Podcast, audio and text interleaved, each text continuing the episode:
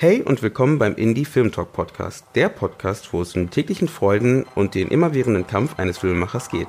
Viel Spaß!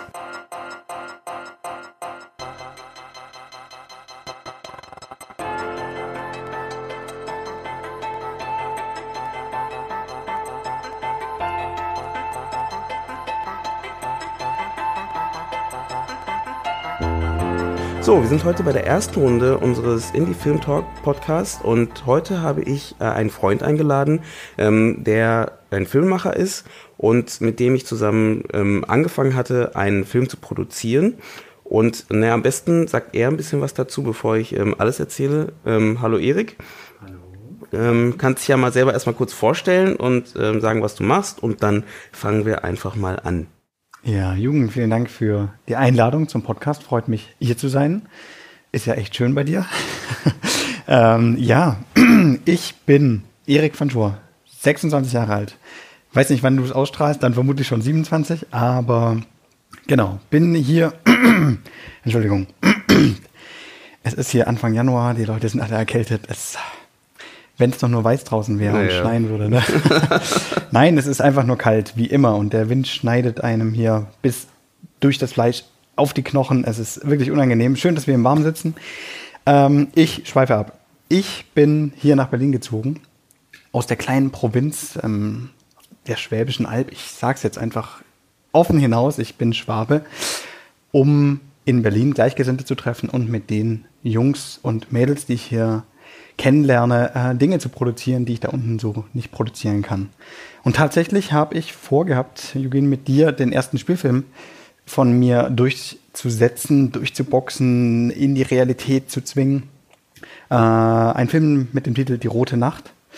Und ja, wir sitzen jetzt hier und es hat leider nicht alles so geklappt, wie wir das geplant hatten. Aber ich denke, wir haben einiges mitnehmen können aus der Erfahrung. Ja, ich glaube auch. Also vielleicht, was wir auch äh, äh, gerne jetzt nochmal ähm, im Resümee nochmal ne, durchkauen können, äh, oh, nochmal ja. um zu schauen, äh, was vielleicht schiefgelaufen ist oder was man da vielleicht verbessern kann. Vielleicht kann ich auch noch zu, dazu sagen, dass wir uns ähm, ja Ende letzten Jahres getroffen haben. Also das war mh, hm, September rum. Ja. Ne, so im Dreh.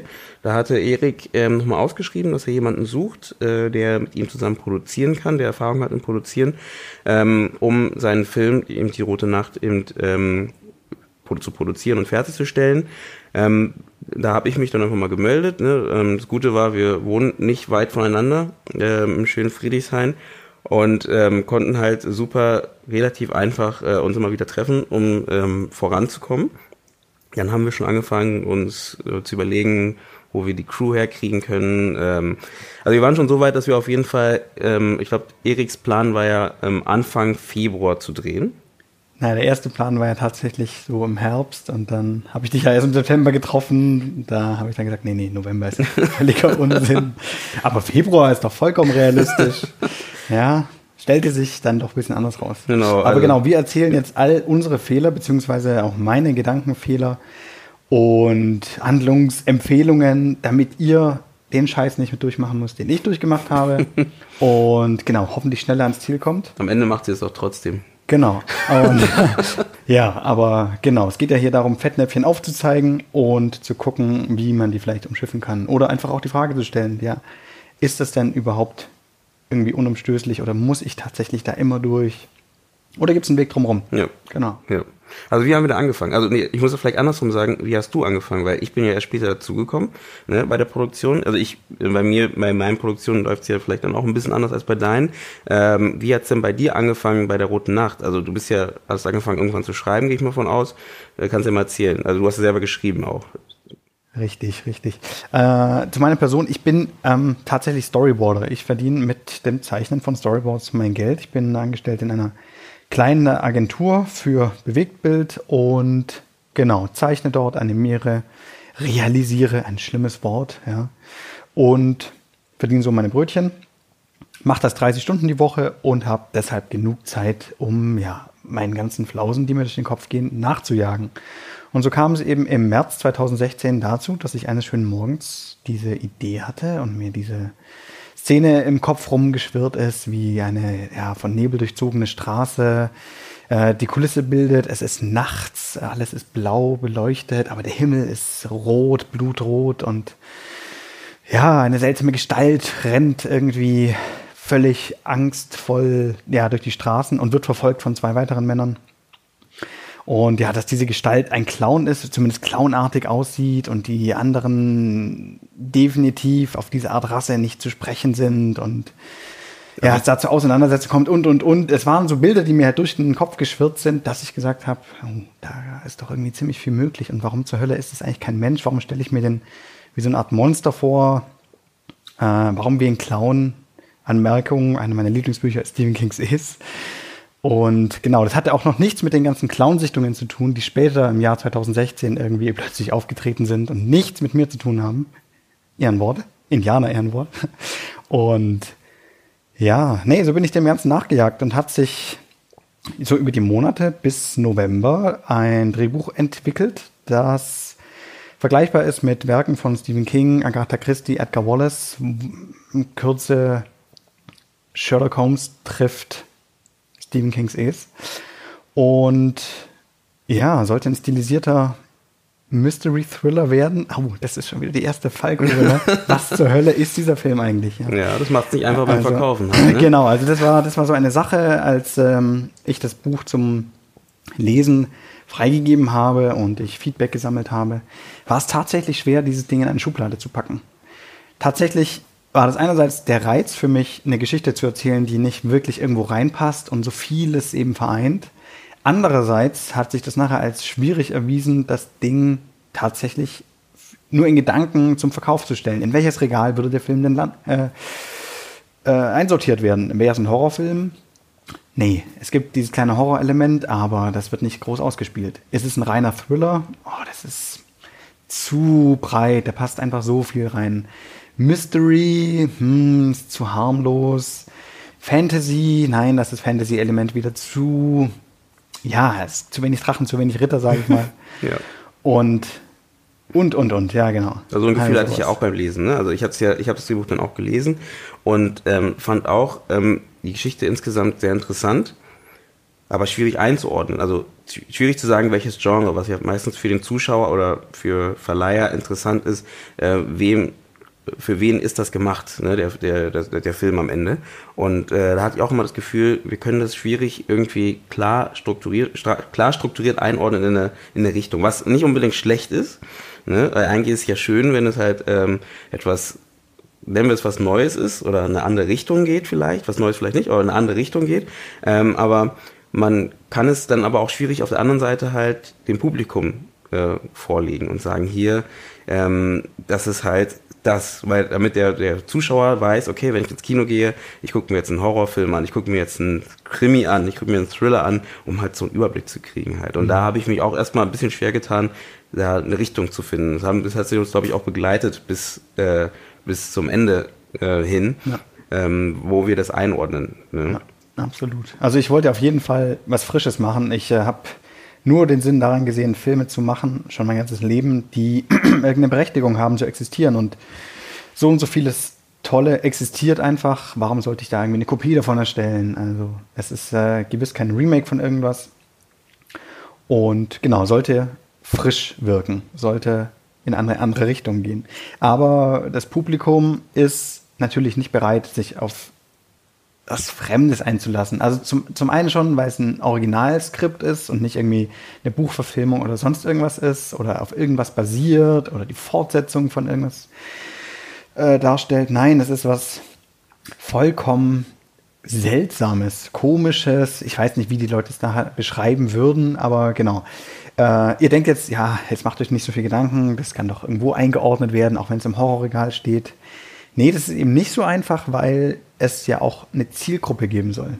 Also die Frage wäre ja auch, wenn der Film produziert worden wäre, sofort, boom, wenn wir jetzt im Februar vor die Kamera gehen und das Ding nach einem Kasten ist und alles ist toll und verläuft nach unseren Wünschen, wem verkaufen wir den Film nachher? Richtig. Das heißt, wo wird der Film nachher beworben? Und Richtig. sind wir ehrlich, Filme sind in gewisser Weise ja, nein, sind nicht in gewisser Weise. Filme sind Produkte, die auch verkauft werden müssen. Weil nur durch den Verkauf und durch den Erlös, den wir dadurch erhalten, können wir den nächsten Film produzieren. Und naja, das ist eben so ein schönes Rad und so ein Kreislauf, der hoffentlich aufrechterhalten wird.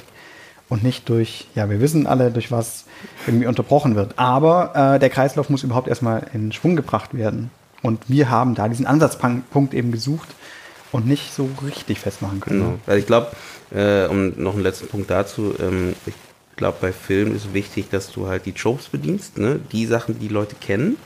Die möchten sie halt da drin sehen. Ne? Also wenn du halt sagst, okay, in deinem Film, du möchtest äh, deinen Krimi machen oder eben Mystery Thriller machen, dann ist schon wichtig, dass du da irgendwie diese die Segmente, die da, die der Zuschauer irgendwie kennt, die er zuordnen kann, ähm, dort mit hineinbaust irgendwie. Und dann kannst du ja immer noch dein neues Zeugs machen. Ne? Also wenn du da was Spezielles baust, wenn du da sagst, okay, äh, es gab, es gibt Filme, wo es dann oft so äh, gemacht wird, dass man sagt, okay, man versteckt das vielleicht oder man, oder man dreht es um. Das machen wir bei Horror ganz gern, dass man sagt, okay, ähm, man erwartet immer, dass jetzt hier, äh, wenn, wenn die, die Frau in den Spiegel guckt, dass hinter ihr äh, äh, der Killer erscheint. Aber wenn er dann eben nicht erscheint, fühlt sich das dann ganz komisch an, ne? weil man erwartet es halt und das heißt, man spielt da mit den Erwartungen halt von dem. Und wenn man das, glaube ich, gut hinkriegt in die Geschichte, äh, wie äh, wenn du es in deinem Buch äh, so gut hinkriegst, die Tropes aufzunehmen und dann umzudrehen, dann ist es trotzdem wieder was Neues, was die Person, glaube ich, noch nicht kennt halt. Ne? Ja, auf also, jeden Fall. Also wenn jemand einen Horrorfilm macht, dann sollte er das Genre kennen und auch bedienen können. Also genau. Shane Black zum Beispiel, halt so der Meister der Buddy-Action-Movies, der kennt sich einfach wundervoll aus und auch in diesen ganzen Taschenbuch, Krimi, Geschichten. Deswegen ist halt auch The Nice Guys irgendwie so hm. ein tolles Beispiel, wo auch ganz viel mit Erwartungen gespielt wird. Und wenn eine Scheibe eingeschlagen wird, wie zwei Millionen Mal vorher im Film, erwartet man nicht, was Ryan Gosling dann wirklich passiert. Ja, richtig. Und genau, ich habe diesen ganzen Film tatsächlich in äh, einer Phase geschrieben, in der ich einfach mal wieder die kompletten Edgar Wallace-Filme durchgegangen bin und ich liebe diese alten Schinken und denke auch irgendwie an diese Zeit zurück, wo Deutschland diese erfolgreichste, bis heute noch erfolgreichste Kinoreihe äh, rausgebracht hat und über mehrere Jahre, über, über mehr als 15 Jahre da Filme rausgehauen hat, mehrmals pro Jahr. Ne, also wir haben jetzt dann bald drei Marvel-Filme pro Jahr, mhm. aber das waren damals eben drei Edgar Wallace-Filme pro Jahr. Und äh, damit einfach den Markt auch beherrscht haben mit diesem Schwarz-Weiß und so. Wirklich, also auch Winnetou und Edgar Wallace, es ist beeindruckend und ja, seither auch nie wieder gesehen. Ja, ja, ja. Genau. Aber warum denkst du? Also warum ist es jetzt so schwierig für deutsche Produktionen? Ich habe äh, letztes Mal die, ähm, die neue äh, Produktion von Matthias Schweighöfer, äh, ne, den Trailer, der ist ja schon im April, kommt es ja, von äh, Amazon und äh, Pantaleon zusammen. Und ähm, wirkte trotzdem nicht also vielleicht liegt es daran, dass wir halt zu sehr an dieses amerikanische denken. Ne? Also wir wollen halt produzieren wie die Amerikaner und wollen, dass es genauso aussieht wie die Amerikaner. Aber vielleicht ist es gar nicht das, äh, so wie man da rangehen muss. Halt, ne? Vielleicht macht es das schwierig. Und ähm, vielleicht ist es auch deswegen, ähm, macht es das schwierig für Produktionen, die halt eben nicht ähm, also man kann halt keinen Film machen wie ein Amerikaner vielleicht, also das ist nur eine These, ähm, und denkt aber, man muss es halt irgendwie so in diese Richtung drehen halt. Und vielleicht hat man damals eher gesagt, hey, wir machen das so, wie wir wollen. Mhm. Absolut. Und deswegen war es vielleicht auch so erfolgreich. Also dem wurde, es wurde wirklich nichts nachgeeifert, sondern die haben ihr eigenes Ding gemacht. Deswegen sieht London da auch nicht aus wie London. Mhm. Natürlich, wenn dann da der Times Square so zu sehen ist, ja, dann ist es London. Aber ansonsten werden da ja Welten erschaffen, die so nicht existieren. Das sind tatsächlich Filmwelten. Mhm. Äh, und auch Kroatien, Jugoslawien damals. Ähm, Winnetou, ne? Richtig, mhm. das ist dieses Kalksteingebirge, das war so, ja, in keinem amerikanischen Film zu sehen. Mhm. Auch wie die Indianer dargestellt wurden und überhaupt. Natürlich war die Karl-May-Vorlage auch schon so märchenhaft. Aber die Deutschen haben sich das Ganze einfach zu eigen gemacht. Natürlich, ja, was heißt natürlich? Später haben die Deutschen tatsächlich mal den Italo-Western ein bisschen nachgeeifert, indem sie da mit Old Chat, äh, Winnetou und Old Firehand äh, diese Gewalt und diesen Staub und tatsächlich Spanien als Kulisse genutzt haben. Mhm. Aber es äh, hat nicht so gut funktioniert. Das heißt, damals ist Winnetou ausgelaufen und ja, seitdem immer wieder natürlich in Bad Segeberg und so zu riesigen Erfolgen verholfen worden. Aber abgesehen von Winnetous Rückkehr, die Pierre Brice, unser Winnetou, Original Winnetou selbst inszeniert hat, auch nicht wirklich sehr erfolgreich gewesen. Und jetzt um Weihnachten rum mit der neuen Trilogie hat RTL einen soliden ersten Teil abgeliefert. Meiner Meinung nach ein äußerst, äußerst wertlosen Mittelteil und einen dritten, Absch also einen Abschluss, der, der okay war, aber tatsächlich auch nichts mehr mit der Originalgeschichte zu tun hat, sondern eigentlich, ja, muss man fast schon wieder sagen, Hut ab, ihren eigenen Garn draus gestrickt mhm. haben. Also ich, ich habe jetzt nur den Trailer gesehen mhm. und ähm, ich muss sagen, auf jeden Fall Production Value sah das ja eigentlich, wie gesagt, ich habe den Film jetzt nicht gesehen, aber schon sehr gut aus. Also ähm, ist es so? Ist es, ja, der Film war es der ganze Film so oder es, war das? es waren ganz viele Hubschrauberaufnahmen in Anführungsstrichen. Die Hasenohren sieht gerade niemand. Also es war jetzt nicht Herr der Ringe, es waren eben Drohnenaufnahmen. Das mhm. hat man auch immer gemerkt. Da hat die Dynamik nicht ganz so gepasst. Äh, die Apachen leben nicht wirklich wie Apachen. Also das hat nichts mit Cochise und den anderen Apachen zu tun, sondern die haben sich da irgendwas ausgesucht, wie irgendwie Prärie-Indianer leben. Das wirklich nichts nichts damit zu tun hat, was mm. wirklich war. Und äh, Wotan Wilke Möhring als Old Shatterhand, Schrägstrich Karl May, hat mehr an Kevin Costner erinnert, aus der mit dem Wolf tanzt. Ach. Meiner Meinung nach. Ach. Zumindest im ersten Teil mit seinem Schnauzer und diesem schwarz-weißen Oberteil, äh, Jackett. genau. Aber ja. Es war hm. halt auch alles sehr sexy. Also Winnetou meistens oberkörperfrei und so. Das ist wahr. Na gut, aber das ist wahrscheinlich um die Zeit abzugreifen, das oder? Ist, Wieder ja, um, die Zeit und die Jugendlichen. Genau. Ja. Nur wie Tarzan. Tarzan wurde genauso verfilmt, oder? Tarzan, ja, noch viel, viel öfter, das stimmt. Ich frage mich, ich frage mich eben, ob Winnetou, also die Geschichte an sich ist zeitlos. Einfach diese, diese Toleranz und dieses Weltbild und diese Werte. Gerade heutzutage sind Werte so wichtig und scheinen manchmal überhaupt nicht vermittelt zu sein. Vermittelt zu werden. Aber ist diese Verpackung noch reizvoll? Oder haben jetzt da von den fünf Millionen, die den ersten Teil gesehen haben, vermehrt ältere Semester äh, reingeschaut? Also das, das würde ich fast denken. Also ich, ähm, ich glaube, Winnetou ist halt eine Franchise, wenn man so will, äh, die schon leider etwas angestaubt ist.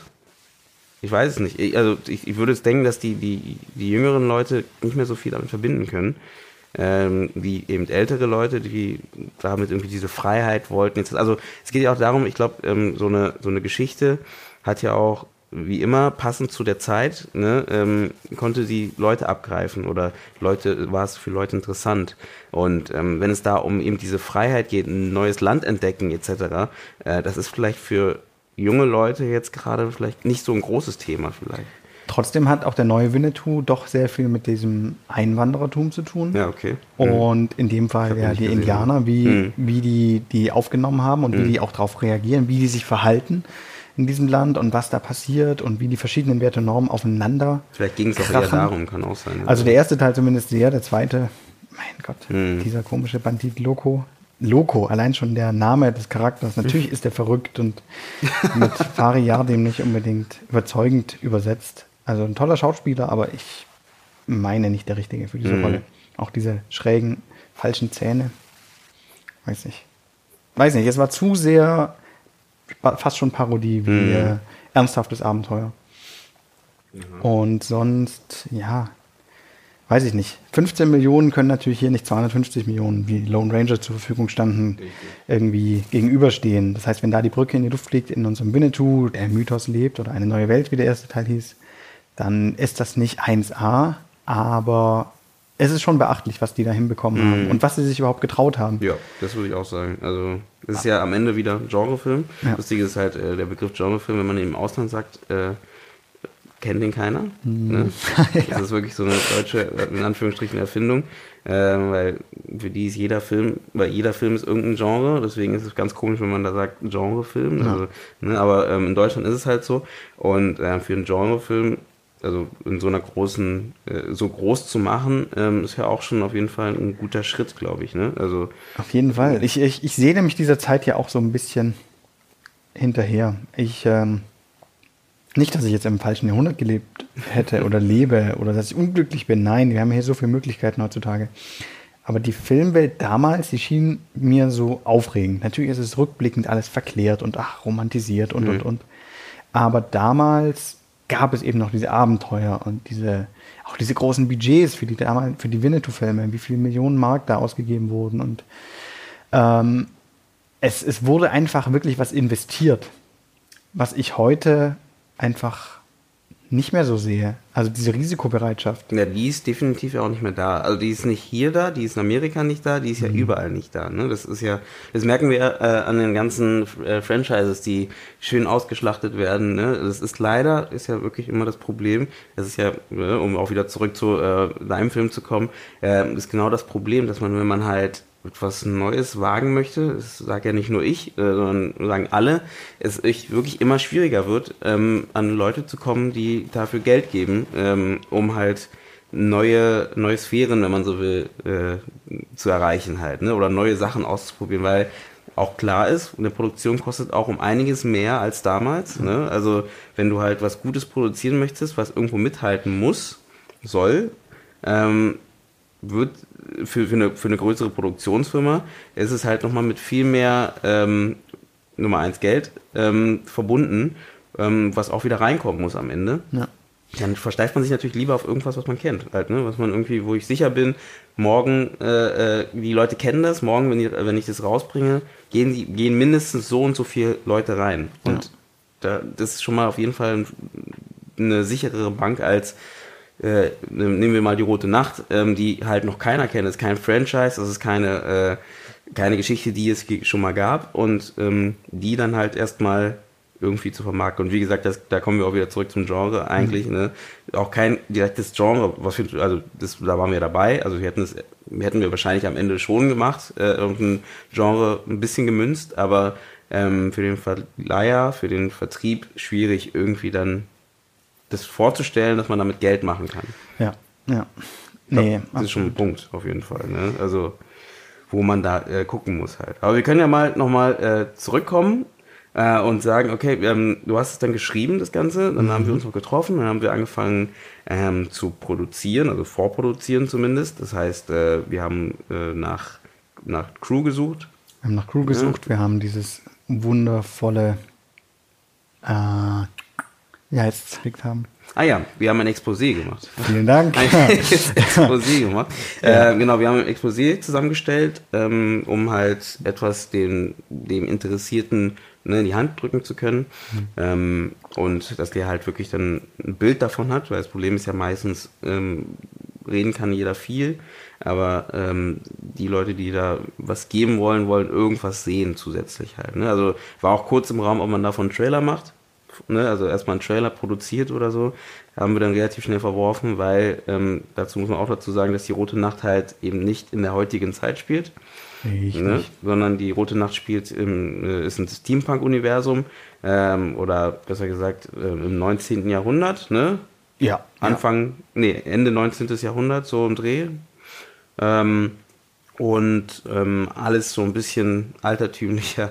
Äh, Auf jeden Fall alles analog. Ne? Genau. Also, Genau. Definitiv. Und, und das ähm, macht es natürlich auch für, auch wenn man nur einen Trailer produzieren würde, auch nicht so einfach, weil es wird einfach trotzdem teuer. Für den Trailer, gerade weil der Großteil des Films, ne, also ganz kurz, ich muss noch mal ganz kurz zurückrudern. Ja. Ich wollte einen Film schreiben, der in einer Location spielt und den man in zwei Tagen abdrehen kann, weil alles auch so eng beieinander ist und überhaupt. Und habe dann gedacht, naja, dann äh, nehme ich doch einfach so eine abgelegene Villa. Okay, ja, Punkt für mich. Ah, aber die Geschichte heutzutage anzusiedeln ergibt keinen Sinn und ist auch optisch nicht so reizvoll. Ah, nee, ich schreibe es mal früher und ist ja jetzt egal. Also hat äh, lieber Erik tatsächlich mal seinen Ansatz vergessen, so das möglichst einfach und unkompliziert umzusetzen. Hat das Ding gleich in einem fiktiven frühen 19. Jahrhundert irgendwie, frühen 20. Jahrhundert stattfinden lassen. Hat sich dann auch noch diese Korlemen ausgedacht, dieses Volk, das an Clowns erinnert im entferntesten Sinne und ja, das bringt natürlich Make-up-Arbeit mit sich und, und, und. Äh, ja, dann die ganzen Kostüme der ganzen Gäste, der seltsamen Gräfin und der anderen Gestalten. Und das alles summiert sind einfach Hürden, die zu meistern äh, sind. Egal, ob man einen Trailer macht oder den kompletten Film. Und für den Trailer hätten wir eben schon die Kostüme gebraucht. Für den Trailer hätten wir die Villa, die eben der Großteil, den Großteil des Films, der, der Backdrop für alles ist, hätte ausstaffiert werden müssen. Wir hätten alles alles organisieren müssen für vielleicht der zwei Minuten. Und ja, also wer, wer findet schon eine Villa, die diesen Ansprüchen, das ist ja nichts Verfallenes oder so, die diesen Ansprüchen gerecht wird, gefunden in der knappen Zeit. Und ja, da, da hat es dann schon angefangen, wo ich gemerkt habe, das läuft jetzt nicht so geschmiert und nicht so rund wie, wie gewünscht, wie gedacht, wie naiverweise äh, erwartet. Und dann ging's los. Dann, dann kamen die Fragen, so Erik, kannst du die Geschichte, die ist ja wirklich toll und ich habe mich auch über das positive Feedback sehr gefreut, aber kannst du die Geschichte nicht irgendwie woanders stattfinden lassen, wo es einfacher ist? Äh, muss sie früher stattfinden? Ist es denn notwendig? Und letzten Endes hätte es die Geschichte und die ganze Atmosphäre des Films so verändert, dass es nicht mehr die rote Nacht gewesen wäre, die mir die ganze Zeit vorgeschwebt ist und die es meiner Meinung nach auch wert ist, gesehen zu werden auf der Leinwand. Also das alles war so geschrieben, dass du dich darin verlieren kannst und diese neue Welt um die, ihre zahlreichen Facetten ebenso mitkriegst im Verlauf der Handlung und sich da auch abseits des Frames für dich diese Welt eben erweitert. Mhm. Und ich muss dazu sagen, ja. solche Fragen kamen von mir zum Beispiel. Richtig, und das ist auch absolut legitim. Weil, das ist ja auch äh, absolut legitim. Ich ja so ein bisschen die Produktion da, äh, angefangen habe zu übernehmen und ähm, ich bin ja natürlich dann nicht der, der die Geschichte geschrieben hat äh, und deswegen mhm. sehe ich eher die Probleme, die ja. auf uns zukommen. Ähm, und, ja. und dieser eine Faktor, mit dem du spielen musstest, äh, ich habe nämlich Eugene gleich am Anfang gesagt, so, hey, ähm, also ich bin auch bereit, da mit 10.000 Euro aus eigener Tasche reinzugehen und mit 10.000 Euro das Ganze zu finanzieren. Das war von Anfang meine Idee und das wird sich auch lohnen und es klappt. Hätte vielleicht auch geklappt, wenn es eine andere Villa wäre, wenn der Film dann doch weniger fantastisch wäre, als er am Ende äh, geworden ist. Aber 10.000 Euro waren am Ende einfach viel zu wenig. Hm.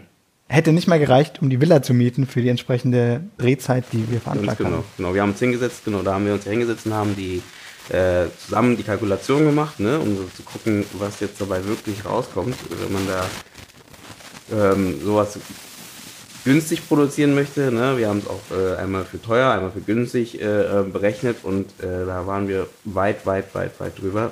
Wegen der Ausstattung, ne? wegen der ganzen ähm, Sachen, die dazukommen. Das ist nicht, äh, die, sagen wir so, die Idee ist gut mit dem kleinen Cast. Das war schon mal super. Äh, damit konnten wir auf jeden Fall den Preis so ein bisschen drücken. Ne? Kleiner Cast heißt weniger Leute, die man bezahlen.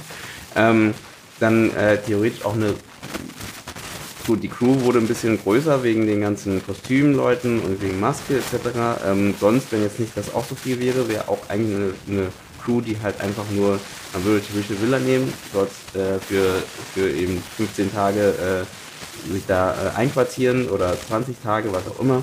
Ja. Und äh, dann drehen halt. Und ja. dann würde man das Ganze abdrehen und dann ist fertig, fertig in Anführungsstrichen. Ähm, das hat natürlich äh, bei der, äh, ähm, ja, mit der Zeit und etc. nicht gepasst, weil einfach, ähm, da braucht man einfach viel, viel, viel mehr irgendwie, um das irgendwie hinzukriegen. Und das ist uns dann ja nochmal nach der Kalkulation besonders aufgefallen, was klar ist. Ähm, und danach nochmal natürlich, wo wir dann ähm, weiter vorangeschritten sind, trotzdem weiter vorangeschritten sind, weil da war natürlich die Idee, ob man da vielleicht an Gelder von anderen äh, Leuten kommt, zum Beispiel an, von anderen Produktionen zum Beispiel oder Förderung wo wir an die nächste Hürde gekommen sind, eben die Genre-Hürde, Hürde, ähm, weil fördern lassen hin oder her, aber wenn du es fördern lassen willst in Deutschland, ist immer schwierig, Genrefilme zu fördern. Und wenn es jetzt auch noch so ein Mystery, Thriller, Steampunk, ähm, gibt es nicht oft aus Deutschland, also zumindest nichts Größeres wo man halt sich ähm, äh, entlanghangeln kann, sagen kann, hier, schaut mal hier, ähm, wir machen so einen ähnlichen Film wie Matthias Schweighöfer. Mhm. Ähm, nicht so teuer wie er, aber ähm, geht in die ähnliche Richtung, nur mit einem anderen äh, Twist und eine andere Geschichte, aber ähm, selbe Zeit oder sowas, dann hätte man vielleicht noch irgendwas, wo man sagen kann, hier guck doch mal, wir haben hier ein Fallbeispiel, wo wir so langhangeln, aber wenn wir das nicht haben, ist es meistens ähm, schwierig, wenn man das nicht irgendwie verorten kann. Also irgendwie sagen kann, okay, das hat was mit äh, jetzt ganz banal mit dem Zweiten Weltkrieg zu tun oder ja. mit irgendwas von der deutschen Geschichte, ähm, die die Leute interessiert, ähm, irgendwie verbinden kann. Macht es es für, kommt dazu noch, äh, für einen nicht äh, so bekannten Regisseur oder ein Nobody. Ein Nobody. Sind wir mal ehrlich. Genau. äh, macht es es halt schwierig, ähm, dort an Geld zu kommen, ne? am Anfang.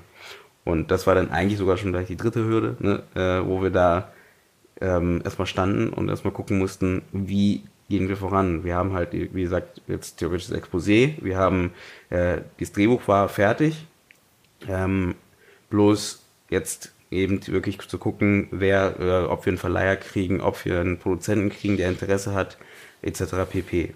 Ne? Genau. Und ich äh, als Regisseur bin natürlich jemand, der, es ist cool, ne, wenn der Regisseur so weiß, was er will und eine Vision hat. Aber es ist noch besser, wenn der Regisseur vermitteln kann, wie seine Vision aussieht. Weil es ja nachher so ist, dass die anderen Leute mit einem zusammen diesen Film kreieren und nicht nur ich alleine. Und ja, da haben natürlich dann meine zeichnerischen Fähigkeiten tatsächlich geholfen, die Leute davon zu überzeugen, ah, okay, ah, so ist das, weil ich sie damit bis in meinen Kopf gucken lassen kann und die Leute merken, ah, das sind nicht nur schwarze Buchstaben auf weißem Papier, sondern da ist noch mehr und ah, der hat sich noch so um die Ecke da Gedanken gemacht und mm, und Komposition und Atmosphäre und Licht und tralala. Da ist ja schon was vorhanden. Aber das war nicht genug. Das heißt, ich bin von vielen Schauspielern die ich angefragt habe, erstmal auf positive Rückmeldung gestoßen, was das Drehbuch anging. Aber die Frage, die danach kam, hat mir das Genick gebrochen. Und das war, zeig mir doch mal was, was du in die Richtung noch so gemacht hast. Was die und Standardfrage ist, ne? Genau. Also, und genau. was ich dann festgestellt habe, so, hm, ja, ich habe jetzt dieses Jahr nichts gedreht, was in diese Richtung geht. Überhaupt nicht. Diese ganzen Werbegeschichten haben nichts damit zu tun. Fiktiv habe ich eine Previous für Katzenjammer einen kleinen Horror-Thriller von 20 Minuten auf YouTube gestellt, aber der ist ja gezeichnet. Das glauben mir Leute auch nicht, dass ich das in real umsetzen kann. Und alles andere ist gerade nicht das, wozu ich im Moment fähig bin. Das bedeutet also, ich habe zu lange meine Fähigkeiten nicht am Realfilm ausgetestet, in Form von irgendeinem kurzen Ding. Und wenn es nur in einer Minute ist, ich hatte also nichts Aktuelles, was meine Fähigkeiten zu diesem Moment rüberbringt. Mhm. Und damit war meine Glaubwürdigkeit, die ich durch äh, ein gelungenes Drehbuch irgendwie gewonnen hatte, gleich wieder verspielt. Mhm. Und das hat mich natürlich zum Nachdenken angeregt und ich dachte, ah, so ein Mist. Und habe in meinen Unterlagen geguckt und habe meine Drehbücher durchgegangen und habe festgestellt, Mensch, es ist ja echt alles in anderen Welten oder irgendwie mit einem fantastischen Element, was zu aufwendig ist, irgendwie umgesetzt. Oder auch dann wieder zu groß oder der Drehort ist wieder zu spektakulär. Und es ist nichts, was ein Mensch wie ich, 26 Jahren, zu diesem Zeitpunkt in seiner Karriere, bevorstehenden Karriere, umsetzen könnte. Nicht so, nicht mit realen Menschen, nicht mit diesen Special Effects, die man sich da vorstellt und halbe Sachen, das wollen wir ja alle nicht und und und. Das heißt, tja, ich habe wohl nur die eine Chance, nämlich irgendetwas zu machen, irgendeine Kurzgeschichte mir endlich mal einfallen zu lassen, von der ich auch überzeugt bin, dass sie verfilmenswert ist, die heutzutage spielt. Aber da ich eben ein Mensch bin, der auch gerne ins Kino geht und sich in andere Zeiten, in andere Welten, zumindest in, äh, ja, in eine Welt eindenken möchte, die etwas hat, was nichts mit dem Alltag, Alltag zu tun hat, bringt es sozusagen automatisch mit sich, dass ich ein Element antreffen werde, das, aufwendiger ist umzusetzen. Ja. Aber ich glaube, ähm, da, ähm, das hatten wir ja schon mal auch, glaube ich, ähm, gesprochen, dass ich denke, da solltest du auch eher gucken, dass du, hast du ja, ich glaube, du hast es ja theoretisch so mitgenommen in deinem, in deinem Film, aber es ist halt sehr gewachsen ne, beim Schreiben, ja, was ja, auch eigentlich nicht schlecht ist äh, und auch nicht schlimm ist, weil ich meine, am Ende das Drehbuch ist da, ne, man weiß nie, wann du es verfilmen kannst. Also äh, um ganz kurz nochmal abzuschließen, auf jeden Fall durch diesen Gedankengang ähm, wurde es dann erstmal auf, äh, auf die Halde gelegt, ne? Und ähm, ähm, der, ähm, und Erik hat sich gedacht, naja, dann würde er dann lieber daraus erstmal einen Comic erstellen, macht ja auch Sinn, weil ja keiner sowieso schon zeichnen. Äh, und why not? Und ähm, hat sich dann erstmal, äh, sitzt jetzt dran und äh, macht daraus erstmal ein fertiges Buch, ne, was man dann danach auch wieder zeigen kann, was ich super finde. Also deswegen habe ich ähm, auch da gesagt, äh, das ist eine super Idee, äh, weil auch so als Produzent aus der Produzent äh, produzierenden Seite kannst du ganz klar sagen, ähm, es macht es noch einfacher zu verkaufen, das ganze Projekt, wenn wir halt theoretisch den ganzen Film in einem Comic haben ne, wo wir sagen können, hier, guckst dir durch, wenn du Lust hast. Ähm, und du hast halt den ganzen Film, den du einfach mal durchgucken kannst und auch siehst, dass alles funktioniert, was, was zumindest im, als Textform funktionieren sollte. Ne? Es ist halt auch eine kleine, ja, es ist, es ist so mein Geschenk oder mein Entgegenkommen, was die anderen Leute angeht, weil stell dir mal vor, da kommt jemand auf dich zu und sagt, hier, ich habe hier 120 Seiten, kannst du mal lesen. 120 Seiten, schwarze Buchstaben, weißes Papier. Oh. Äh, wer mit Drehbüchern nicht vertraut ist, der denkt, oh Mann, die sind ja doch eher distanziert und ah, ich komme da nicht richtig rein und die Form und ja, ich, ich denke immer, die Leute sollten sich nicht ganz so anstellen. Reklamheftchen sehen in der Regel nicht anders aus. Natürlich ist da der Inhalt von ganz anderer Qualität, ne? Um Gottes Willen, ich bin hier ich will jetzt hier nicht irgendwie sagen, oh, Reklam, ist der etwa ein Goethe oder Schiller oder Faust? Nein, nein, nein, nein, nein. Ich meine nur die Form, also dieses Theaterstück. Jedes Theaterstück, was man liest, sieht ja so aus. Und ich dachte, wenn ich das Ganze als Comic verpacke, habe ich nicht nur mehrere Fliegen mit einer Klappe geschlagen, also ich habe ich hab ein Storyboard, mehr oder weniger. Ich habe den Leuten eine so umfassende, einen so umfassenden Einblick gewährt, auch in meinen Kopf, und so einen Vertrauensvorschuss vielleicht gewonnen, wenn die sehen, oh, der hat jetzt schon so viele Stunden, es wird vermutlich ein Jahr dauern, bis das Ding ganz fertig ist, so viele Tage da reingesteckt. Ähm, und ja, das ist, fühlt sich toll an und ich sehe die Farben und ich kann meine Farbdramaturgie rüberbringen, die ich äh, mir vorgestellt habe. Und ja, habe in dem Fall, in dem Comic, in der Comic-Umsetzung auch überhaupt keine Budgetrestriktion. Das heißt, mhm. da gibt es keinen Eugene, der mir auf die Schulter tippt und sagt, wir haben jetzt noch 10.000 Euro, entweder das oder das, überlegst dir. Richtig. Sondern ich kann jetzt hier tatsächlich in die Vollen gehen und kann ein Panorama mehr reinzeichnen, was es vielleicht in unserer abgespeckten Version nicht gegeben hätte. Und genau, muss mich da einfach nicht zurückhalten und kann die Vision genauso umsetzen, ohne an die Umsetzbarkeit zu denken. Mhm.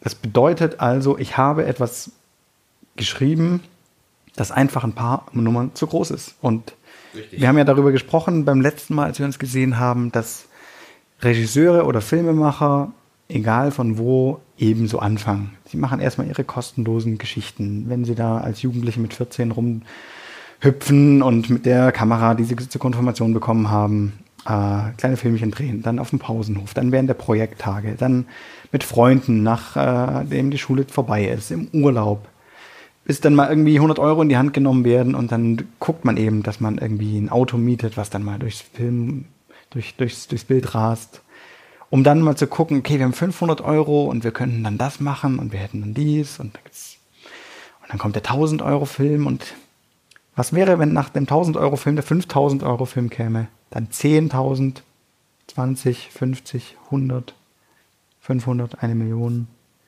50 Millionen und dann 250 Millionen Mega-Budget, ja. Also es, es gibt eben so eine Evolutionskette und es gibt eben so eine Entwicklung. Ich, ich sage jetzt einfach mal, so ein Filmemacher, der wird, der wird ja nicht geboren, sondern der wird, der wird gebaut, so ein bisschen. Und ich habe mit der roten Nacht, glaube ich, versucht, einige Stufen zu überspringen und bin dabei halt gestolpert.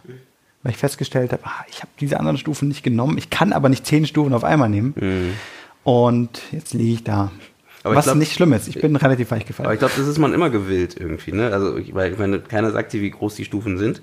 Ja. Ne? Das, das, ist ja auch wahrscheinlich auch das Problem ne, in unserer Branche, ähm, dass eben keiner da sitzt und sagt, hier, guck mal, äh, du sollst, nein, nein, mach das nicht, fass das nicht an, weil das ist definitiv zu groß. Äh, mach doch mach was Kleineres. Ein anderer, äh, weiß nicht, nimm dir Gareth Edwards, mhm. der macht Monsters. ja. Ne? Und äh, ich, ich weiß, ich kenne nicht seine ganze Geschichte, ne? also was jetzt alles davor war. Er hatte ja eine Special Effects Firma. Ja, genau, ja. genau, das hat er ja, aber ich meine, gut, vielleicht hat er dann damit auch vielleicht wieder eine andere Reputation irgendwie gehabt, um wieder andere Leute da irgendwie mit reinzubringen. Wie du schon sagtest, für die Rote Nacht hattest du jetzt nichts, was du jetzt sagen kannst, hier, guck mal, was ich jetzt alles gemacht habe. Er hatte für seine Monster, konnte mhm. er sagen, ich kann das. Ne, das fand ich immer ganz gut. Bei, in seinem Fall ist es so, dass er wirklich sagen kann, ich, äh, ich kann Special Effects. Das heißt, wenn das, das Einzige, was er bezahlt, ist Zeit. Richtig. Ne? Und es ist bei ihm super gewesen. Das heißt, er, wenn er weiß, okay, ähm, ihr könnt nicht mehr, ihr, oder ihr seid mir zu teuer oder was auch immer, dann setzt er sich halt ein Jahr hin oder zwei Jahre hin und macht die Special Effects dafür, so gut wie er es möchte und dann ist fertig. Ne? Und dann kriegt er trotzdem noch ein gutes Projekt hin. Deswegen auch dort wäre ich, ich immer, versuche ich auch immer feucht zu sein mit Special Effects, weil ähm, ich bin auch da schon auf die Nase gefallen, weil da habe ich was geschrieben, was ich dachte, äh, coole Idee und richtig gut und also ein Kurzfilm in dem Fall und merkt dann auch wieder, ähm, du bist wieder abhängig von den anderen. Ne? Richtig, das kam bei mir genau dasselbe. Dann habe ich dann erstmal, wir haben abgedreht und dann haben die ihre Arbeit nicht zu Ende gemacht. Und klar, wir haben halt nicht viel Geld dafür gekriegt und es sorgt wieder dafür, dass ähm, dann das Projekt am Ende ähm, nicht gescheitert ist, aber auch nicht so weit gekommen ist, wie es vielleicht hätte kommen können. Dann, ne? Und genau das sind wieder diese, diese äh, Fälle halt. Und deswegen glaube ich auch, deswegen, um wieder zurückzukommen, deswegen meinte ich, ähm, ich glaube, man jeder versucht halt ähm, was Größeres zu schreiben. Warum nicht? Ähm, Also, was heißt versucht? Es passiert ab und zu. Genau. Und ab und zu braucht die Geschichte das auch. Genau. Aber dann ist es wichtig zu erkennen, nee, das kann ich jetzt nicht umsetzen, weil diesen Film halb umgesetzt oder noch weniger äh, als mit dem halben notwendigen Budget, das, das ist einfach, es ist dann schlecht, es ist wirklich lächerlich und damit kann man dem deutschen Film auch keinen Gefallen tun Ja. und alle Leute und alle Gegner, alle kritischen Stimmen werden nur bestärkt, wenn sie das sehen. Und nee, also halbe Sachen ohne mich. Äh, was du jetzt noch gesagt hattest mit Abhängigkeit, das ist tatsächlich so, ne? Also wir als Filmschaffende sind so abhängig von diesen anderen Kräften und diesen anderen Talenten, die so un, äh, unersetzlich sind. Also ohne eine tolle Maske, ohne tolle Kostüm, ohne tolle Kamera und den wichtigen Ton, ganz, ganz wichtig, guter Ton, sind wir einfach nichts. Da sind wir nur Menschen, die irgendwelche Anweisungen in die Richtung schreien, irgendwelche Entscheidungen fällen, aber die Menschen, die uns eben diese Fragen stellen, rot oder blau, äh, hier weiß oder grün, weit oder nah, mhm. das ist, es ist eine Kollabor Kollaboration, die wir eingehen müssen. Es ist eine Teamleistung und dieses Team eben zusammenzubringen, so und so viel Zeit mit einem zu verbringen, gerade dann auch noch irgendwie auf einer No-Budget-Basis, wo sie leckeres Essen hoffentlich bekommen und nicht nur irgendwie Pizza jeden Tag. Ja, oh, wow, wow, wow. Na, also es ist, es ist schon unfassbar, warum man, warum, warum man in einem Feld tätig ist, wo man sich so, wo man sich so schwer macht. Tatsächlich beim Comic bin ich ziemlich unabhängig. Es kostet mich verdammt viel Zeit, ja, aber ich krieg das alles hin. Mhm. Beim Film würde man einfach nicht alle Hüte gleichzeitig aufsetzen können. Das funktioniert nicht, dann bricht man zusammen. Man Aber hast du schon mal dran gedacht, daraus einen Animationsfilm zu machen? Weil das wäre wieder so ein Bereich, wo du sagen könntest, da hast du Reputation. Also jetzt nicht, weil du jetzt das verkaufen kannst, weil ich meinte eher so, dass du, du kannst dich dahinter klemmen, du kannst daraus einen Animationsfilm theoretisch alleine machen, wie gesagt, theoretisch, aber du hättest da vielleicht auch schon Leute, die du kennst, das ist ja auch vielleicht nochmal so ein, so ein Faktor, wo man vielleicht sagt, okay, ich kenne vielleicht noch andere Storyboarder oder andere Zeichner, äh, mit denen man zusammenarbeiten könnte, wenn man äh, das denen verkauft als cooles, interessantes Projekt. Und ähm, wäre das denn vielleicht nicht auch eine Möglichkeit, um das Ganze zu produzieren? Als äh, trotzdem einen deutschen Genrefilm, der halt äh, ein Animationsfilm ist. Ja, ja. Also, ich habe ja mal ein Bilderbuch für Erwachsene illustriert. Ähm, ich glaube, in dem Fall wäre die Form aber tatsächlich nicht, nicht die richtige. Äh, ich glaube, es ist schon so ganz schön abstrakt beziehungsweise außergewöhnlich, der ganze Look des Films, den wir alle angestrebt haben, der in dieser einen Nacht spielt und dieser Himmel und doch diese sehr stilisierte Darstellung. Ich glaube, das würde uns das Publikum, ja, ich denke, den einen oder anderen würde man damit gewinnen, aber insgesamt würden wir das Publikum nicht, nicht vergrößern. Und Mhm. ich bin ehrlich, ich möchte schon Filme machen, die gesehen werden und nicht einfach nur, ah, ich muss mich hier umsetzen und ich bin Künstler. Kein ah. Kunstfilm, ja? Also ich finde, jeder Film ist ein Kunstwerk für sich, aber ich, es sind einfach auch Dinge, die gesehen werden müssen. Ansonsten muss man sie gar nicht machen. Mhm. Also natürlich ist es schön, wenn man es für sich selbst macht, aber gerade weil man so viele Menschen damit reinzieht und deren Zeit, deren wirklich absolut wertvolle Lebenszeit damit mit reinkriegt, dann, dann ist, ist man das denen doch schuldig. Und Ja. Ja, das ist ja also diese ganzen Filme, die hier gefördert werden in Deutschland, ich muss es mal ansprechen, die sieht ja keine Sau. Also die werden irgendwo in drei Kinos irgendwie dann gezeigt, weil es eben Pflicht ist, aber da gibt es kein einziges Plakat für, was irgendwo rumhängt, von dem man noch nie gehört hat. Da wird bestimmt auch die ein oder andere Perle dabei sein, aber es wird so viel produziert für niemanden. Das stimmt. Und ich weiß nicht. Das stimmt leider. Also ich glaube, so sehe ich es ja auch. Also ich sehe auch, also auf jeden Fall diesen, diesen, also meine Bücher oder meine Filme, die ich mache, möchte ich auf jeden Fall irgendwie ein Publikum zukommen lassen. Weil sonst habe ich auch äh, das Gefühl, das hat keinen Sinn gemacht. Ne? Also, weil klar, wie gesagt, aber es gibt, glaube ich, beide Lager. Ne? Es gibt auch den, der sagt, mir ist das wirklich egal, äh, mir geht es wirklich darum, ich habe eine Vision. Ne? Äh, und die möchte ich umsetzen. Ähm, zum Beispiel äh, Nicholas Winning Reffen, ähm, er ist eher der, der halt ähm, sagt, ich mache das, was ich denke und den Leuten muss es gefallen. Das ist auch zu einem weiten Teil was ganz bemerkenswertes. Also es gibt heutzutage ja wenige Regisseure, die eine richtige Handschrift haben. Das stimmt. Also ich würde sagen, von jetzt mal ganz oben vom Box-Office-Erfolg irgendwie mal so absieht, auch wenn man das nicht unbedingt tun sollte. Äh, aber Michael Bay hat eine Handschrift. Die ja. muss einem nicht gefallen, aber er hat eine Handschrift. Zack Snyder hat auch eine Handschrift, die unübersehbar ist. Die muss Steven einem auch nicht gefallen, aber hat, ja, hat eine Handschrift. Ja. Äh, Guillermo del Toro ist hat. eher so wie Nicholas Winding Refn. Das ist so ein anerkannter Geschmack, mhm. der tatsächlich seine Fans hat, seine treue Anhängerschaft. Ja aber das breite Publikum noch nicht erreicht hat mhm. und vielleicht auch nie erreichen wird. Die Frage, erreichen muss? Vielleicht nicht. Vielleicht ist es vollkommen okay, mit Budgetfilme umzusetzen, in, mit dem Budget von 30 Millionen zum mhm. Beispiel, wo selbst wenn im Kino diese 30 Millionen nicht zusammenkommen, eben nachher in relativ kurzer Zeit mit Video on Demand und Streaming-Angeboten dann doch die äh, schwarzen Zahlen geschrieben werden können. Weil die Leute ja immer nur auf das Boxoffice gucken und oh, guck mal, der hat nur 400 Millionen eingespielt, aber der, äh, ja, das, das ist nichts, das ist nichts. Filme, ne, wenn die einmal draußen sind, dann leben die ja für immer. Hoffen wir. Also ich meine, ne, wir Gott sei Dank all den Filmerhaltungsgremien, gerade von Martin Scorsese da, das ist einfach, also zu viele Filme. Aber heutzutage sowieso. Ich meine, heutzutage äh, die ganzen Streaming-Plattformen, bla bla bla.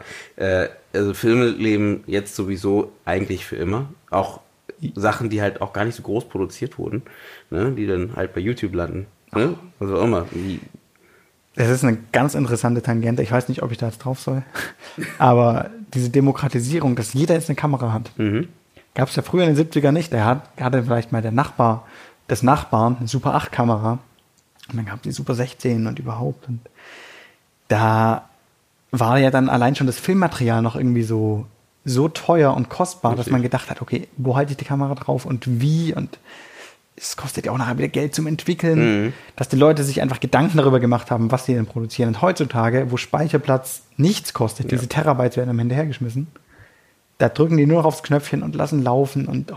Aber ich glaube, genau das macht es so schwierig, weil zu viel zu viele Möglichkeiten.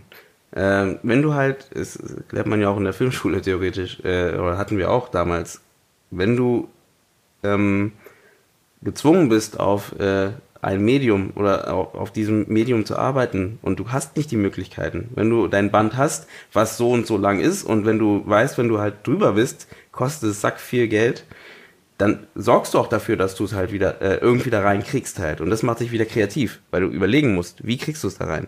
Wenn du genug Platz hast und sagst, hey, pff, ich mach was ich möchte, ähm, sorgst dafür, dass du halt diese Freiheit, ähm, glaube ich, schwierig nutzen kannst, um ja, um, um kreativ zu sein, weil du halt einfach denkst, ich habe die, die Zeit, ich habe den Platz, ich kann machen, was ich möchte. Und ich glaube, das macht es auch wieder. Und auch dieser Gedanke, glaube ich, mit, naja, jeder hat jetzt eine Kamera und jeder kann jetzt einen Film machen Stimmt zum Teil, glaube ich auch. Weil natürlich kann jeder losgehen und einen, äh, einen Film machen oder wie auch immer. Aber was dabei rauskommt, äh, das ist immer noch trotzdem viel Arbeit, viel. Schweißarbeit, um das wirklich so hinzukriegen. Aber das ist doch die Sache. Dadurch, dass jetzt jeder eine Kamera hat und jeder theoretisch ein Filmemacher ist, macht es ja den Leuten, die cooles Zeug machen, schwieriger, an die Oberfläche zu kommen. Das stimmt. Also ich stelle mir das gerade vor, so ein Meer voller Filme, so viel Rauschen und oh, Bilder und Eindrücke. Jetzt ist da irgendwie so was richtig Geiles, überdeckt von 10.000 dummen Clips, die halt irgendwie vorher irgendwie äh, mir vorgeschlagen werden und ja, wo ich vielleicht nie hinkomme. Mhm. Und oh, überhaupt, wir werden ja völlig überladen. Ich weiß nicht, wie viele Bilder wir am Tag ja sehen müssen. Richtig. Hm. Durch alle möglichen Bildschirme und Anzeigen und sonst wie. Mh, überhaupt gehört zu werden und gesehen zu werden. Ist ja dann wiederum nur möglich, wenn du da Geld reinsteckst, um dich sichtbar zu machen. Richtig. Oder du hast irgendwie einen ganz fetten Skandal, keine Ahnung. Äh, ist auch nicht schlecht, ne? Skandal. Ich habe noch überlegt, ob. Nein. in den Film reinzubauen, ja. naja, wir können das Ganze ein bisschen mehr auf Sex, genau. ne? also ein bisschen Ja. mehr Sex rein und äh, alle nackt. Ich glaube, dann kriegst du genug Leute. Ne? Also, äh, Ja, also die- die Pornoparodie zuerst drehen, meinst du? Ja, genau. Da hast du erstmal deine Reputation. ich weiß nicht. Nee, aber das ist halt genau der Punkt. Das ist wiederum die Frage, ne, wie weit wäre ich bereit zu gehen, um Erfolg zu haben? ja, das stimmt. Einfach um Geld zu bekommen. Das stimmt. Würde ich wirklich alles machen. Aber ich glaube, das ist äh, so eine, auch wieder eine Waage, die man halten muss. Ne? Also ähm, ich möchte nicht sagen, dass man sich vollkommen von alles abschalten soll und sagen soll, nö, ähm, ich, ich setze jetzt, jetzt keinen, wenn jetzt jemand dir sagt, hier, ähm, du kriegst jetzt äh, Till Schweiger, äh, wird jetzt nicht so, auf, so passieren wahrscheinlich, aber ähm, jemand sagt, hey, ähm, du kriegst Till Schweiger auf dein, äh, äh, dein Plakat, er ist kurz dabei und dafür gucken aber umso viel mehr dein Film. Würde ich nicht Nein sagen. Ich meine jetzt damit jetzt nicht Til Schweiger, ne, also Til Schweiger hin oder her. Ich meine jetzt irgendeinen bekannten Schauspieler. Ähm, würde ich nicht Nein. Andere würden auch ganz klar sagen, nee, weil ich möchte jetzt nicht, dass irgendwie. Also wenn es zum Setting passt, klar, wenn es jetzt irgendwie gar nicht passt, ist äh, Bullshit, ne, würde ich jetzt auch nicht sagen. Aber wenn es zum Setting passt oder du ihn irgendwie mit einbinden kannst, kommt aber vielleicht bei mir daher, dass ich auch ein bisschen Werbung in die Richtung gemacht habe und ähm, merkt, dass dieses wenn du da was kre kreierst und aber trotzdem halt ähm, was, was für den Kunden kreiert, aber gleichzeitig aber deine Vision irgendwie umgesetzt, ist es ja, und die Leute sehen es und finden es gut, ist es ja trotzdem was Gutes, was du gemacht hast.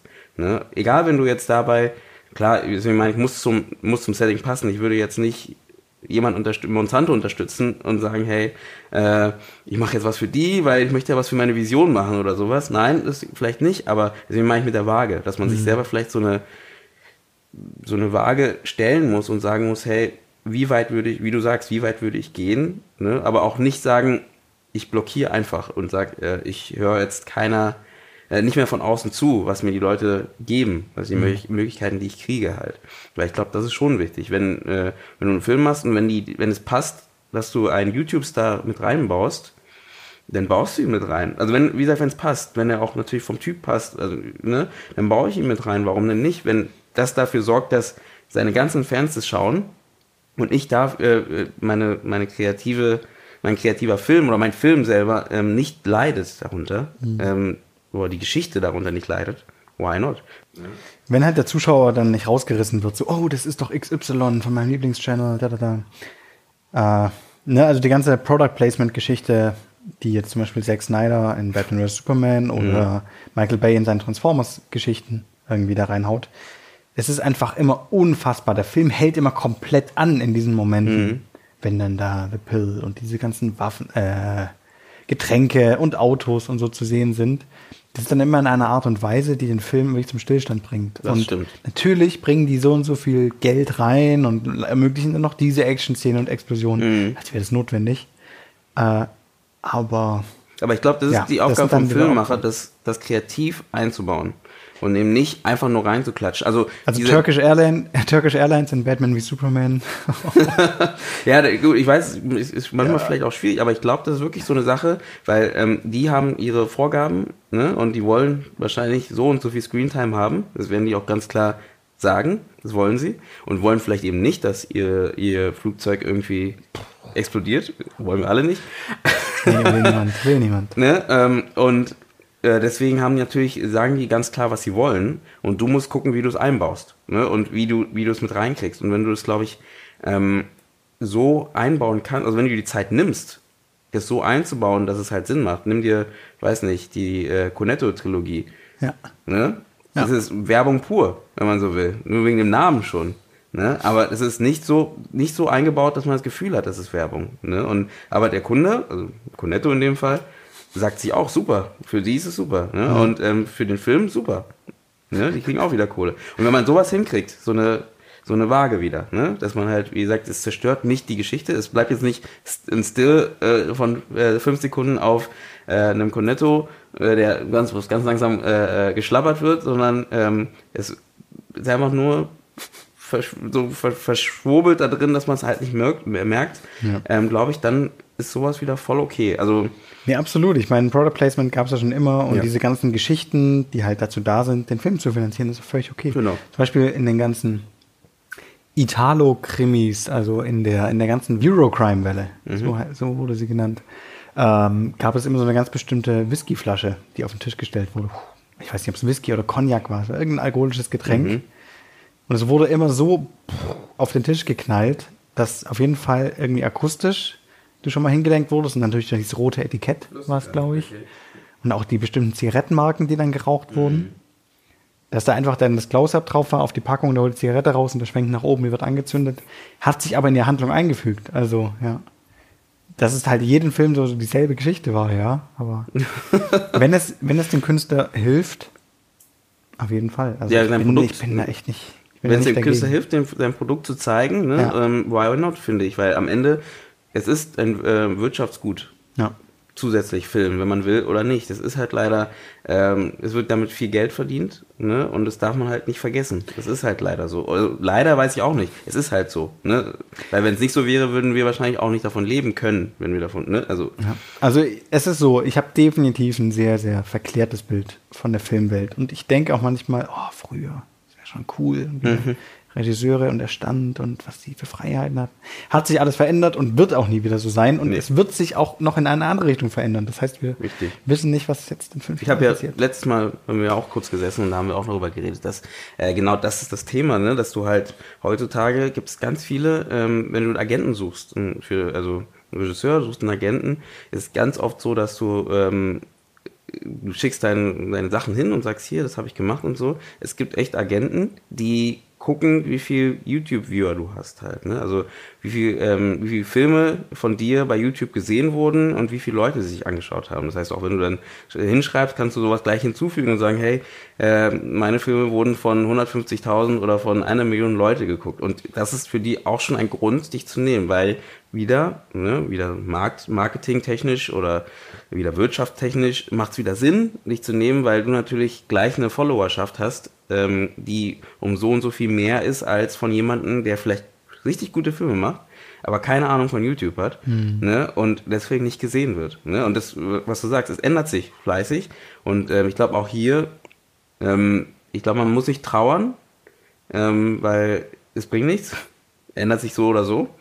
Ähm, man, also man, man kann drüber nachdenken, über was es gab und, äh, ja. und äh, vielleicht auch was mitnehmen. Man soll es auch wissen, ne, woher ne, genau, man kommt wissen sollte man schon ne, und auch mitnehmen, ne, das Ganze, das Wissen. Aber man sollte, glaube ich, nicht trauern, und sondern eher gucken, wie man sich erstens dem Markt anpassen kann, ne, wenn man, wenn man angepasst werden möchte, ne, ja. wenn man, wenn man äh, gesehen werden möchte, ähm, wie man sich da anpassen kann und ähm, wie er sich verändert. Also einfach nur und immer mit, mitfolgen. Ne? Das ist ja in jedem Markt so. Hm. Ne? Wenn es jetzt Elektroautos gibt, äh, haben die Leute, die Zündkerzen machen, ein Problem. Ist so. Ja, ja. Und Öl und alles und was da alles dranhängt. Richtig. Ey, ne? Also das ist bei uns nicht anders. Ne? Und äh, ich glaube, das muss man halt, da muss man mitziehen und gucken und äh, immer wieder variabel sein. Und ich glaube, das macht es für uns als Filmemacher schwierig, weil ähm, es kann man halt auch nicht immer. Jetzt recht jetzt, wo es so schnell geht. Ne? Jetzt ist YouTube aktuell. Es kann sein, dass in zehn Jahren YouTube keiner mehr wirklich YouTube nutzt. Kann sein. Ne? Ich wüsste jetzt nicht, was passieren müsste, aber äh, es kann schon sein. Oder Vimeo, ne? was jetzt eher, wenn man jetzt Filme macht, ja eher da wird ja lädt man seine Sachen hoch, da kann man ja wenigstens selbst auch dafür sorgen, dass es halt ähm, verkauft wird, äh, dass du die Leute, die schauen, dafür bezahlen etc. Und ähm, wer weiß, wie lange es das noch gibt. Ne? Und ja, ja, ja. Also es war für mich ja unvorstellbar, als Kind das erste Mal YouTube offen zu haben und dann diese Clips. Es waren damals schon viele. Heute ist ja eine riesige Schwemme, in der man sich ganz leicht verlieren kann und mehrere Stunden ja. des Tages verloren gehen können. Aber es ist eben auch eine große Chance wiederum, diese Plattform, weil nur so als Tipp an alle, die jetzt zuhören, es ist auch eine reichhaltige Informationsquelle an tollen Interviews und Einsichten und blicken hinter die Kulissen von vielen alten Filmen und Großmeistern, die da in Interviews, die niemals auf irgendeiner DVD erschienen sind, sondern irgendwelche Lektorate und Reden und Fernsehgeschichten, zu denen man einfach, ja, man, ja, man war noch nicht mal auf der Welt, mhm. äh, ihre Erfahrungen zum Besten geben. Und auch eine ganz besondere Art von Filmschule sein können. Weil die Professoren vermutlich niemals genau das erreicht haben, was diese Leute da erreicht haben und deren, deren Sicht der Dinge auch ganz oft eben völlig unverklärt, nämlich ja nicht jetzt irgendwie Teil einer DVD und das tolle Making of und Everybody was a family, und, äh, sondern ja eben in, äh, in anderen Umständen, in einem anderen Umfeld stattgefunden haben und da offen sprechen konnten. Mhm. Und also ich für meinen Teil habe da unglaublich viel mitbekommen und auch rausgeschrieben und mir gemerkt und man darf da auch nicht zu viel machen und sich davon ja, verlieren. Das ist auch so. das Problem. Ne? Aber genau, einfach sich der Vergangenheit bewusst sein, was war und äh, dann am Ende aber wiederum feststellen, ja, was die machen und was ich mache, ist immer noch dasselbe, nämlich jeder versucht, so gut es ihm möglich ist, eine Geschichte zu erzählen. Mhm. Und das hat sich 1930 so angefühlt der Filmemacher hatte Angst, ja, wie mache ich das? Wie kriege ich mein Publikum? Richtig. Irgendwie, wie bewahre ich es davor einzuschlafen bei Minute 50? Das haben die 1970 gedacht. Diese Sorgen haben sie Anfang 2000 und haben sie auch jetzt 2017 Richtig. immer noch. Aber die guten Geschichten und die guten Geschichtenerzähler, ne, man hat heute ab und zu das Gefühl, wenn man ins Kino geht, werden spärlicher, beziehungsweise Filme werden ganz oft so von, ja, wie soll ich sagen, von so vielen Stimmen dann zerredet und es kommen irgendwelche Torso, Torsi, was ist die Mehrzahl von Torso? Irgendwie in den Film. Also zum Beispiel Suicide Squad oder sowas. Ja, ja. Wo man gar nicht mehr weiß, wessen Film ist es jetzt. Hat mhm. es jetzt diese Trailer-Firma irgendwie so zusammengeschnitten, dass der Regisseur das irgendwie nicht mehr gut heißt. Der Regisseur sagt aber, ah nee, das ist auch sein Director's Cut und überhaupt. Und was, was kommt eigentlich am Ende noch an von dem, was jemand mal wirklich vorhatte, ja. umzusetzen. Ähm, aber das weiß man ja. bei den großen Studios ja schon immer eigentlich ja nicht, oder? aber so extrem. ja, so extrem nicht, weil klar, weil vorher hatten ja auch eher die, die Regisseure ja noch mehr diese äh, den in Anführungsstrichen Director's Cut, also bis zumindest Heaven's den Blick drauf, ne? Michael Ciminos Heaven's ja, richtig, bis der das vollkommen verhauen hat. Ja. nicht verhauen, also nicht jetzt so, aber ähm, einfach weil es kein Kassenerfolg war. Ähm, Und die Drehzeit wurde um so viel überzogen. Ja, richtig. Du würdest, du würdest dir die Haare raufen.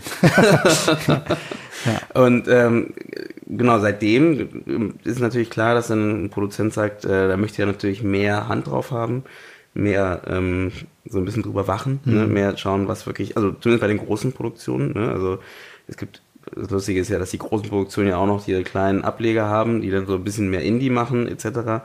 Ähm, das ist dann auch lustig, weil am Ende ist es dieselbe Produktionsfirma, die dann auf der einen Seite sagt, ich, wir machen, was wir wollen und mhm. ihr haltet all die Klappe.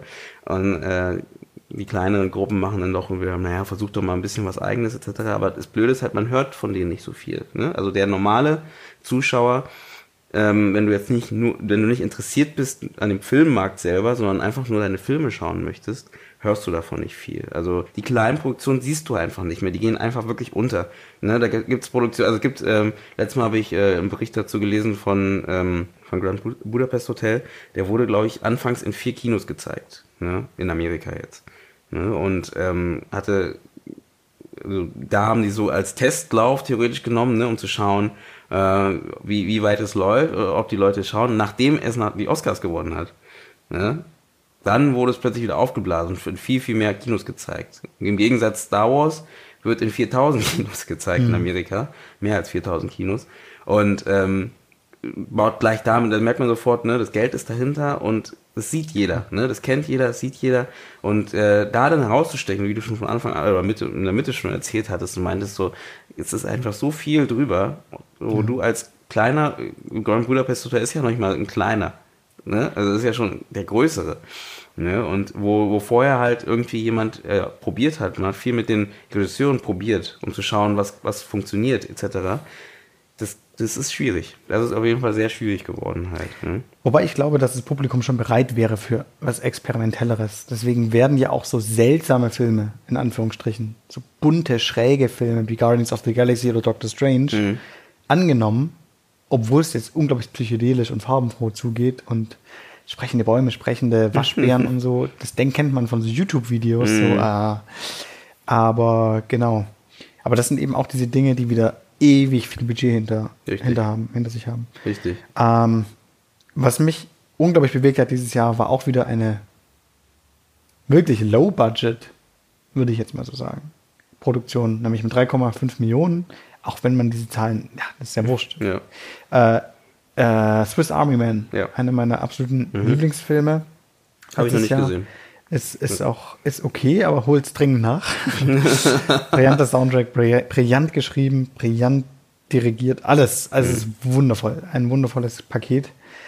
Ähm, und da habe ich gedacht, okay, wow, das ist schon wieder, das sind schon wieder ganz, ganz unten. Das ist schon fast so in dem Bereich wie die Blumhouse-Produktion. Mhm. Irgendwie so eine Million und die spielen dann im Laufe des Kinodings, weil sie eben so und so viele Leinwände bekommen, ihres Kinolebens 50 ein mhm. und das ist auch schon top. Das heißt, es gibt ganz, ganz unten diese Geschichten ja. und Paranormal Activity, die sich dann halt extrem rentieren ja, und eben 300 Millionen Produktionen. Mhm. Aber so dazwischen, so 30 Millionen Produktionen, die gibt es unglaublich wenig. Ja. Äh, es fängt dann wieder so im ja, 60, 70 dann erst wieder an, mhm. 100. Und, aber diese ganzen mittleren Dinger, die nicht so ein riesiges Risiko wären, die sie aber garantiert rentieren würden und die vielleicht ihr Publikum erst ein paar Jahre später finden.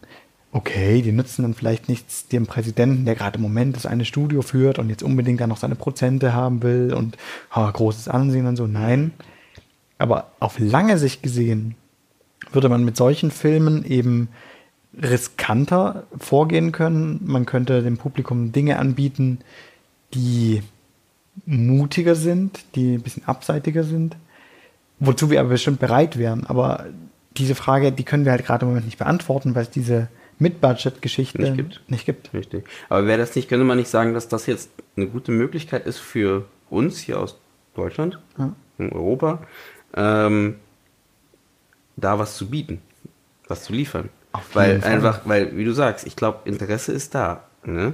Klar, man sagt immer, die Amerikaner wollen keine äh, Synchros etc., die möchten nur das Originale Englisch. Ja. Ne? Deswegen werden ja die Filme immer danach sofort dort, äh, wenn die gut sind, sofort wieder äh, neu aufgelegt halt. Ne? Aber ähm, ich weiß nicht, ob das stimmt. Ich glaube, also wenn, wenn eine gute Geschichte da ist. Das ähm, Brot wurde nicht gleich. Genau, ne? Also es gibt schon die Möglichkeiten. Ne? Mhm. Also Funny Games schon. Aber ja. ähm, ich glaube, das bot nicht, weil es halt wieder so eine Kriegsszenario ist, ganz ehrlich gesagt. Ich glaube, wenn, wenn. Es war auch verdammt aufwendig, also. Ja, gut, aber ich glaube, das hätten sie gemacht, wenn, also Funny Games als Es war Beispiel auch natürlich viele, viele Jahre vor Funny Games. Ja, ja, das, das schon, aber ich meine halt einfach, da merkst du einfach, dass da die, das ist halt so eine Kleinstadt, äh, ne, kann man super günstig, klar, ja. günstig auch nachdrehen und äh, ist sofort in Enge. Ich glaube, das ist aber auch wieder so eine Sache, die Produktionen sagen das so. Die versuchen das halt so reinzudrücken und sagen, ja, wir müssen es nachdrehen, um äh, unsere Leute zu erreichen. Aber ja. ich glaube nicht, dass das, das Volk. ja.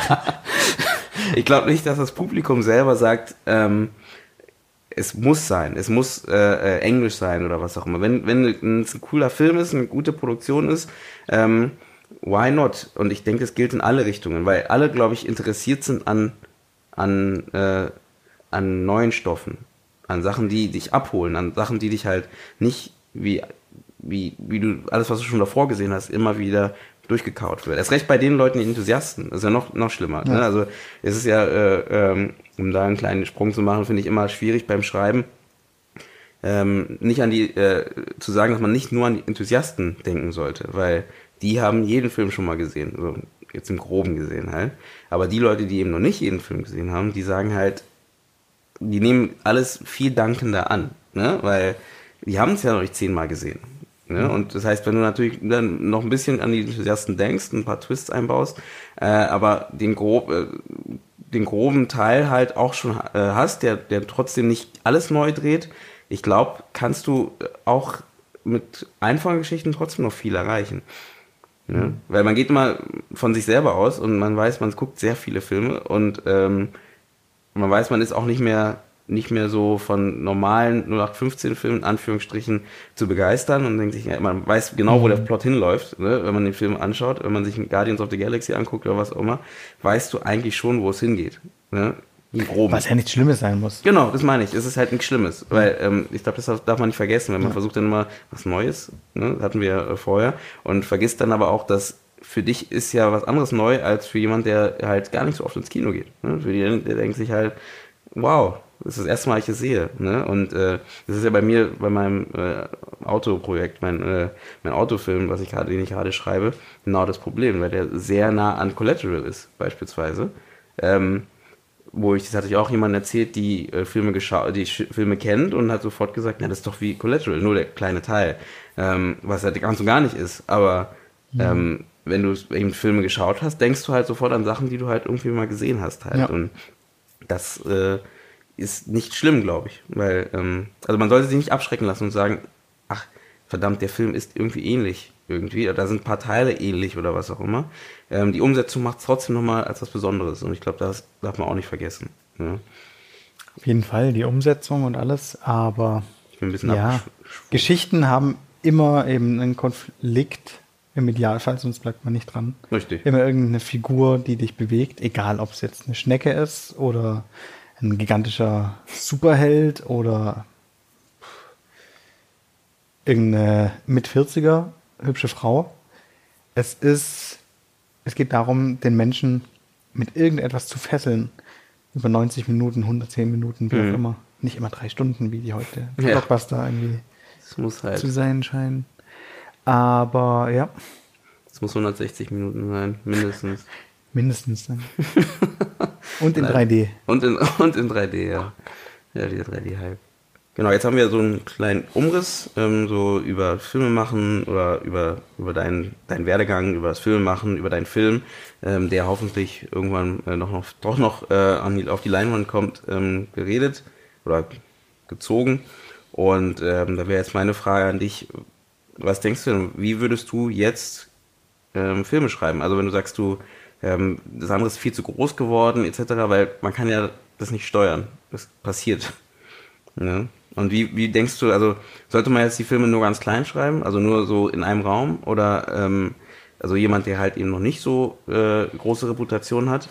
Wir sollten jetzt ungefähr bei 90 Minuten sein. Ich habe hier überall Kameras versteckt. Ich habe jetzt sozusagen meinen ersten 90 Minuten gedreht. Ich muss den jetzt nachher nur noch schneiden. Du musst nur noch mich umbringen wahrscheinlich, damit es ein Horror Richtig, es muss ja noch dieses schockierende Finale geben. Das ist gar kein Mikrofon, was du da trägst. Das ist eine Bombe. Und ja, wenn du das Kabel rausziehst. Das ist top. Also Ja. super. Ich meine, Ja? wie nennst du das? Indie-Film-Talk? Bomb? Ja, den Titel, der muss noch reißerischer sein. Ich weiß nicht.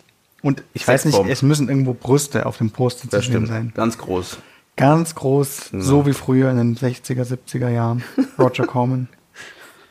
Nee, ich, ähm, ich habe tatsächlich vor, den nächsten Film, das schneidest du jetzt bitte nicht raus. Ja, ich habe tatsächlich vor, den nächsten Film kleiner anzugehen. Ähm, mir meine Parameter wirklich bewusst zu sein und mir die vielleicht noch ein bisschen deutlicher vor Augen zu halten, dass ich wirklich bestimmte Rahmen habe. Aber ich brauche natürlich, und die kann ich gerade nicht erzwingen, noch diese zündende Idee, diese Szene, wie ich sie meistens habe, wenn ich äh, einen neuen Film irgendwie schreibe, wo ich denke, oh, da kann es in die Richtung gehen, davor ist vermutlich das passiert und es ist möglich, dass es sich hierhin entwickelt, aber was wäre, wenn der Zuschauer die ganze Zeit davon ausgeht, es geht da lang, um dann festzustellen, oh mein Gott, es geht in eine andere Richtung.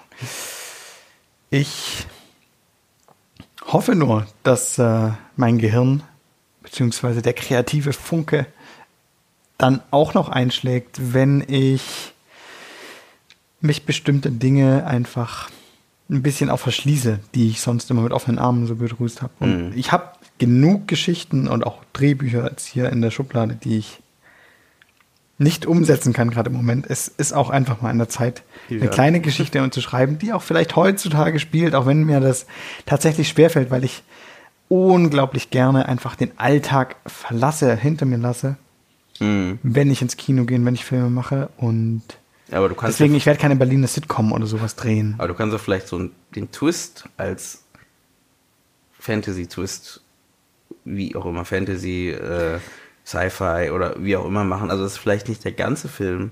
Ja, ja, es muss. In einer anderen Welt ja. spielt. Oder auch wenn. Vielleicht, also deswegen habe ich äh, vorher ähm, gefragt, ob man da vielleicht sagt, man macht es einfach trotzdem ein bisschen kleiner. Ja. Äh, wie Moon zum Beispiel. Der ist auch teuer. Aber äh, wie Moon, dass man halt sagt, man hat ähm, einen Darsteller und es geht um den Kampf von dem einen Darsteller und eben nicht das aufplustert, sondern wirklich klein hält halt das Ganze und trotzdem eine spannende Geschichte erzählt. Was glaube ich auch für, für in, in unserem Bereich gerade, das heißt jetzt nicht, dass jeder jetzt äh, einen kleinen äh, äh, Film mit einer Person drehen soll, aber ich glaube, äh, in unserer Lage gerade, wo halt auch nicht das Budget einfach noch nicht äh, auf der Straße liegt für uns, wenn man so will, ja. ich glaube, ist es gar nicht so schlecht, deswegen versuche ich auch gerade bei meinen Sachen halt klein zu schreiben, also ich nenne es mal so, mhm. im kleinen Rahmen zu halten, was vielleicht, wie gesagt, nicht richtig ist, ich weiß nicht, aber dass man halt auf jeden Fall wenigstens das Gefühl hat, man könnte es umsetzen. auf jeden Fall, die Umsetzbarkeit ist ja doch wirklich wichtig. Und die anderen Drehbücher ist ja nicht so, dass wenn man die fertig geschrieben hat und feststellt, ich kann es jetzt nicht umsetzen. Die sind ja nicht weg. Die, genau, ja. die verschwinden nicht. Die sind nachher nicht irgendwie nur noch ein Häufchen Asche. Ich muss mal kurz nachgucken. Oh Gott. Oh Gott. Wenn ich weg bin, schon. ja, äh, ja äh, auf jeden Fall. es tut ja auch unserer Psyche gut, wenn wir einfach was produzieren. Und ich denke, das ist unfassbar wichtig, dass wir einfach machen und Routine reinbekommen. Ja.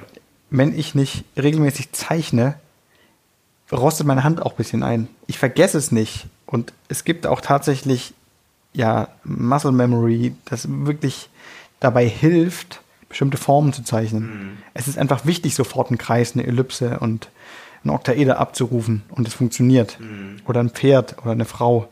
Aber wenn ich das nicht tue, use it or lose it, muss ich einfach so sagen. Mhm. Und ich denke auch wir als Filmemacher müssen nicht immer, dürfen nicht zu analytisch rangehen. Ich glaube, das ist ganz wichtig und das ist auch etwas, was ich mir selbst sage. Vor allem anderen, bevor ich irgendjemand anderes Ratschläge gebe, um Gottes Willen. Aber Erik, geh nicht so analytisch an die Sache rein. Geh intuitiver ran. Überdenke nicht alles, bis es perfekt ist, sondern mach. Du kannst es danach analysieren und beim nächsten Mal besser machen. Aber wenn du nur darüber nachdenkst, es ist jetzt nicht perfekt und gar nichts machst, hast du nichts in der Hand. Nichts, was du jemandem zeigen kannst und nichts, worauf du zurückblicken kannst und sagst, aha, mh, ich habe es erlebt, so geht es nicht. Sondern man tritt Wasser, man tritt auf der Stelle und kommt nicht vorwärts. Mhm. Das stimmt. Das ist doch ein schöner Abschluss. Ja, vielen Dank für das Interview, für deine Zeit. äh, dann würde ich jetzt mal abschließen und würde sagen, erstmal danke fürs Zuhören und äh, danke an Erik ähm, für seinen kleinen Einblick. Danke dir. Und ähm, ich hoffe, ihr seid auch beim nächsten Mal wieder mit dabei. Ähm, ich hoffe, ich auch. Und äh, ich hoffe, du auch. nein, nein. Und ähm, dann würde ich erstmal sagen, ciao und wir hören uns beim nächsten Mal. Tschüss. Tschüss.